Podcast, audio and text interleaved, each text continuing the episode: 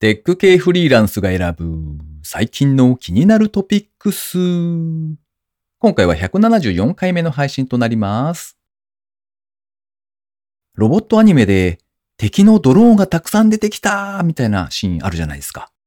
あれ、ロボットにハエ叩きならぬドローン叩きを持たせたらいいんじゃないですかね。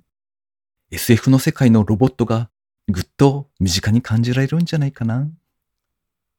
この番組ではフリーランスエンジニアの S とエンタメ系エンジニアのアスカさんが最近気になったニュースや記事をサクッと短く紹介しております。アスカさんはたまに登場します。IT 関連をメインにですね、ガジェットだったり新サービスの紹介だったり、それぞれが気になったものを好き勝手にチョイスしております。今回は記事を2つ紹介しまして、エンジニアのウェブシナさんへのインタビュー4回目をお届けします。ご意見ご感想などありましたら、ハッシュタグカタカナでテクフリでツイートをいただけたらありがたいです。では、紹介する記事1つ目ですね。1万社が利用、コボルより少ない RPG 技術者、先送りできないオフコン問題の実情。テックリパブリックジャパンさんのサイトで掲載されていた記事ですね。こちらの記事がですね、2020年の10月の記事で、結構古い記事だったんですけれども、たまたま目にしましてですね、おお、そんなことがあるのかと知らない世界だったので、ちょっと紹介してみたいと思います。現在も数万社で稼働していると言われる旧オフコンと呼ばれていたミッドレンジコンピューターのお話ですね。この記事ではですね、現在でも利用している企業の多い IBM の i シリーズですね。古くはシステム i と呼ばれたり AS400 と呼ばれていたりしたシリーズのようですけれども、そちらに焦点を当ててその課題と解決策を5回にわたってお伝えするというシリーズものだそうです。1990年代前半、オフコン市場は全盛期を迎えていたんですけれども、オープン化の波というものがありまして、市場が縮小、メーカーの撤退も相次いだそうですね。で、国内メーカーはほとんどがハードウェアから撤退したんですけれども、IBM の i シリーズに関しましては、現在も1万社近い企業が使い続けておりまして、撤退の意向は全くないということだそうです。ハードウェア、OS、その他周辺技術は進化を続けておりまして、国産オフコンとは違う道を歩んでいるんだそうですね。で、そちらで使われている RPG という言語があるんだそうですね。ロールプレイングゲームではなくて、レポートプログラムジェネレーターの略だそうですが、その技術者が高齢化しておりまして激減していると。そしてコボルよりも圧倒的に人口が少ないんだそうです。そんなわけでプラットフォームの問題というよりも、その維持を担う人材の問題が大きいというお話のようです。この記事が出てから1年経っていないので、おそらく状況はほぼ変わっていないんだろうなと思うんですけれども、ちょっと調べてみてびっくりしたのがですね、この IBM の i シリーズがまだ普通に進化を続けているというところですね。Wikipedia さんのですね、IBMi っていうページがありまして、そちらによりますとですね、最近の機能強化では、RESTful API への対応や情報漏洩を抑止するためのセキュリティ強化のほか、Node.js、Python、R 言語、Mono、.NET をオープンソースで実装している Mono ですね。それから Git などの各種オープンソースソフトウェアを簡単にインストールするための機能強化などが図られている。また、他の OS やアプリケーション開発基盤との操作性を共通化するために、データは EBISDIC だけではなく、久しぶりに聞きましたね、この単語。EBISDIC。E, B, C, D, I, C で EBISDIC ですね。だけでなく UTF-8。それからデータベースの作成はアクセスや業界標準の SQL。画面は5250エミュレーター以外に Web ブラウザーにも対応し、開発環境には Eclipse や Visual Studio も使用できる親和性を有している。だそうですよ。というわけで、そうか、そんなことになっているのだなぁとちょっと驚きながらですね、紹介をしてみました。では二つ目ですね。ホンダ初第1号スタートアップとして株式会社アシラセを設立し、総額5000万円の資金調達を実施。こちらは株式会社アシラセのプレスリリースからですね。株式会社アシラセ、アルファベットですけれども、足でお知らせするっていうところからアシラセになっているかと思います。は、ホンダ技研工業株式会社の新規事業創出プログラム、イグニッション初の第1号スタートアップとして設立。5000万円の資金調達を実施。同社は靴装着型 IoT デバイス及びナビゲーションアプリを開発しておりまして、2021年中に実証実験、2022年度中に製品化を目指しているそうです。製品化を目指しているアシラセというのはですね、ルート情報を足元から直感的に伝えることができるデバイス。音声のナビゲーションは聴覚の邪魔になるため足への振動でナビゲーションを行うだそうですね。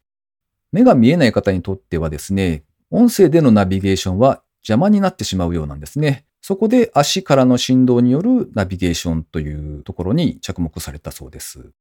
で、さらにはですね、障害のある方の移動をサポートしてくれるというガイドヘルパーさんという方々がいらっしゃるそうなんですよ。なんですけれども、コロナの影響でですね、辞めてしまう方もいらっしゃって、視覚障害を持たれている方たちは単独で歩行するケースが増えているということだそうです。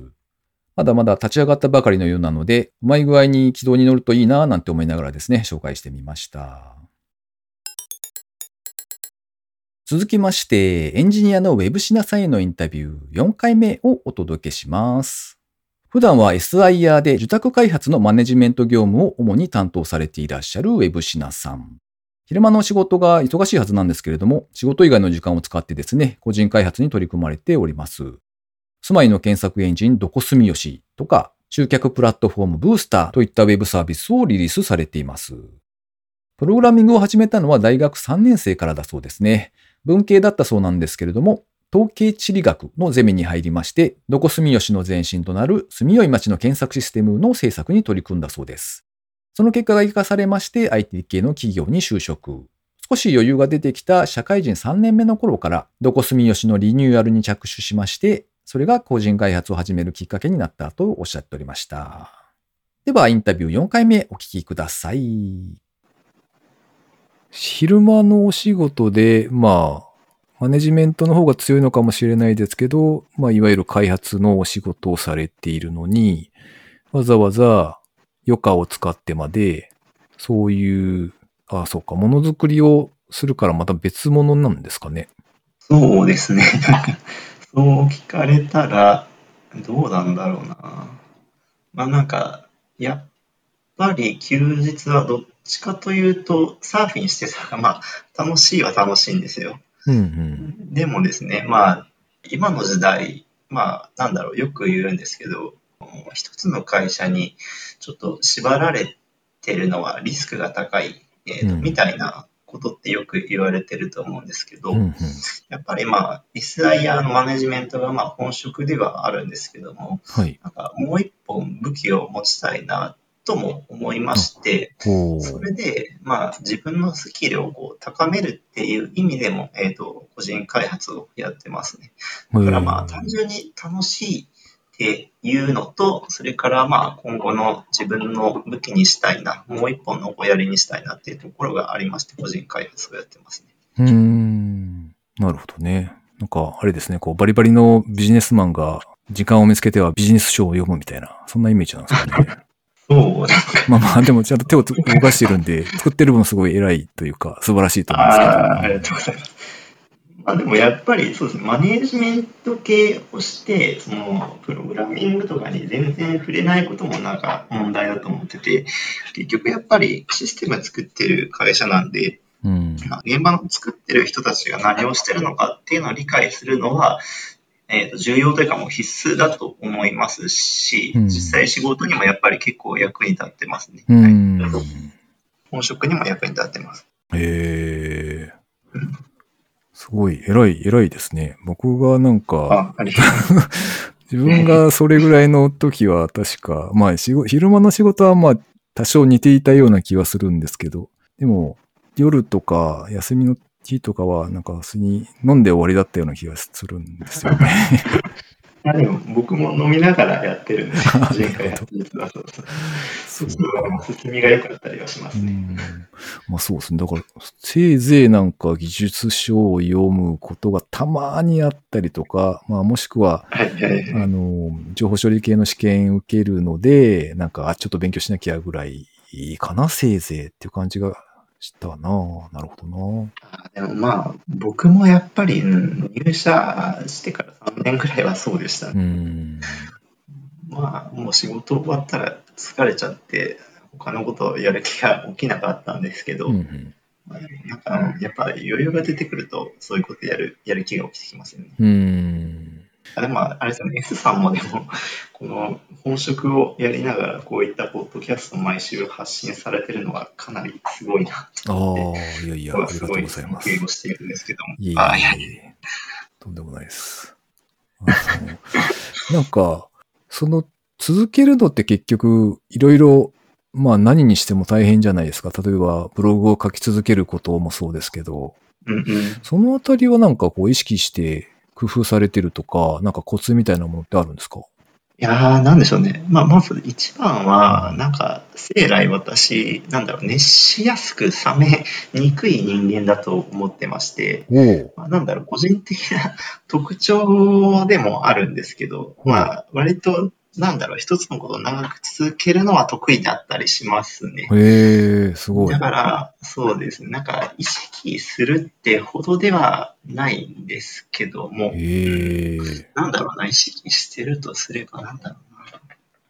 まあでも、やっぱり個人開発って、なんだろう、自分でコツコツコツコツやるだけじゃなくて、うん。なんか、それでアウトプット作って、うんで、世に出して、他の人からフィードバックをもらえるうん。んですよね。うんで、それなんか、フィードバックをもらえると、やっぱりこう、飽きないですよね。ああ、なるほどね。やっぱり、うん、一つのシステム作って、じゃあ次こういうシステム作ろうってなりますね。そういうのが、まあ、個人開発のいいところなのかもしれないです。うーんうん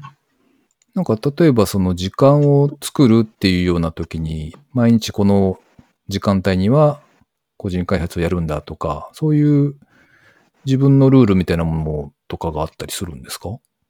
いや、全然ないですね。もう、うんご飯食べて、うん。でちょっと食べたら眠くなっちゃうんで、うん。ちょっと寝て、うん。で、それでまあちょっとお酒飲むかってなっうんうん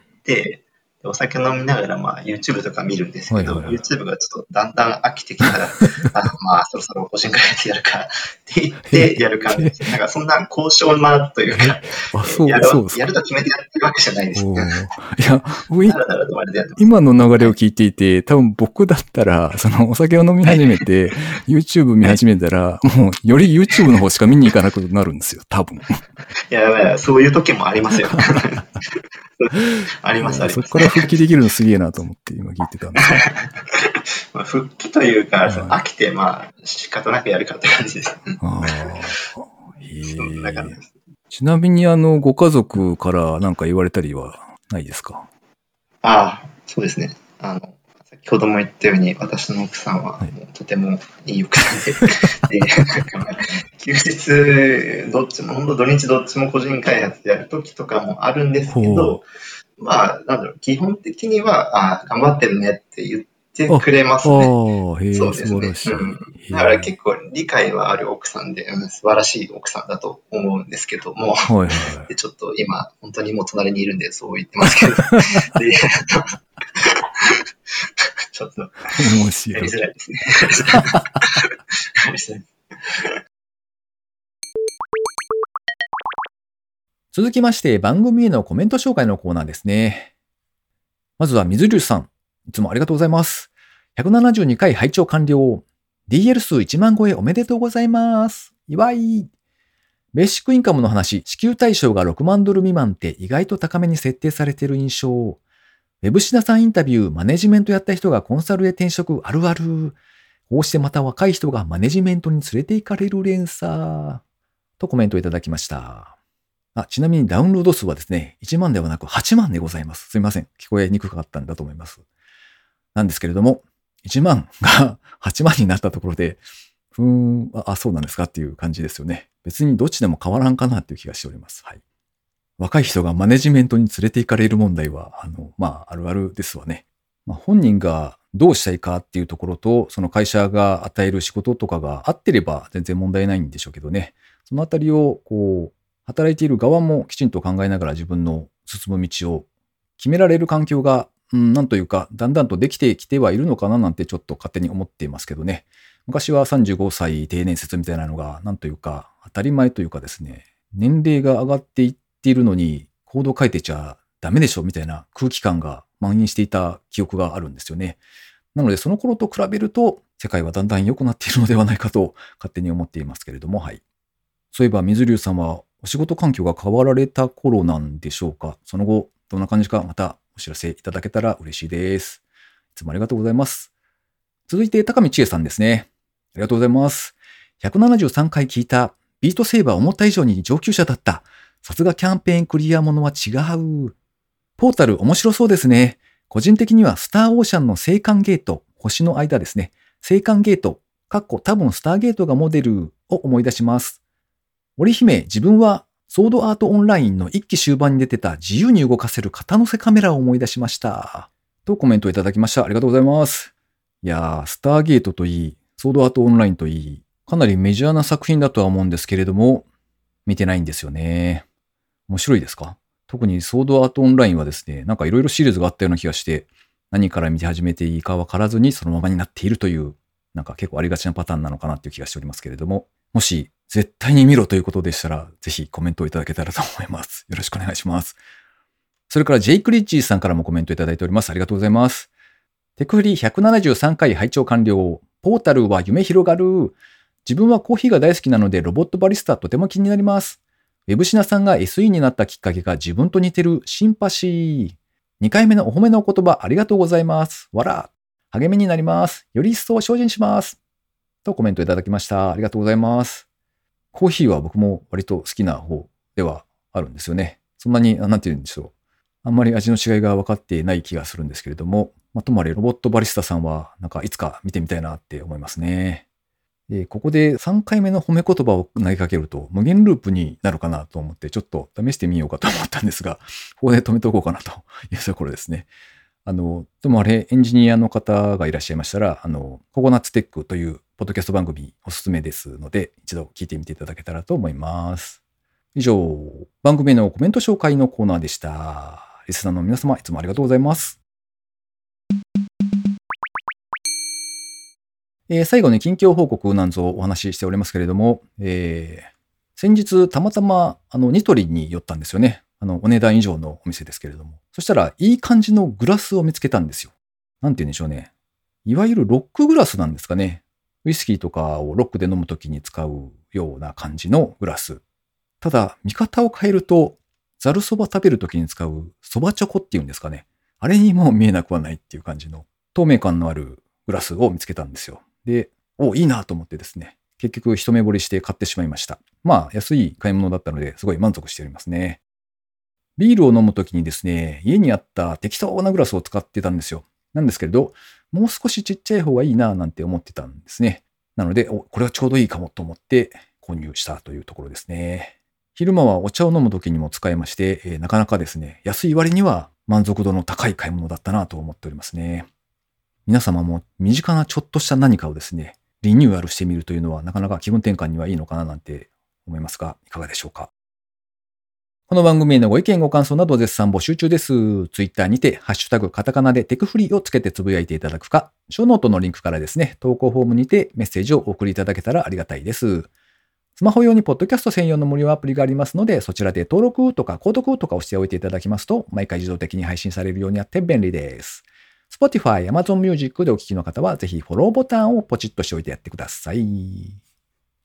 やー、暑くなってきましたね。今のところは、窓を開けて何とかしのいでいるっていう感じですね。最近は夜7時ぐらいになっても明るい感じなので、おお、そうか、そろそろ夏至だなぁなんて思って、遅い時間でも明るいっていうなんとなく幸せな感じがして良いなぁなんて思っております。というわけで今回も最後までお聴きいただきありがとうございました。それではまた。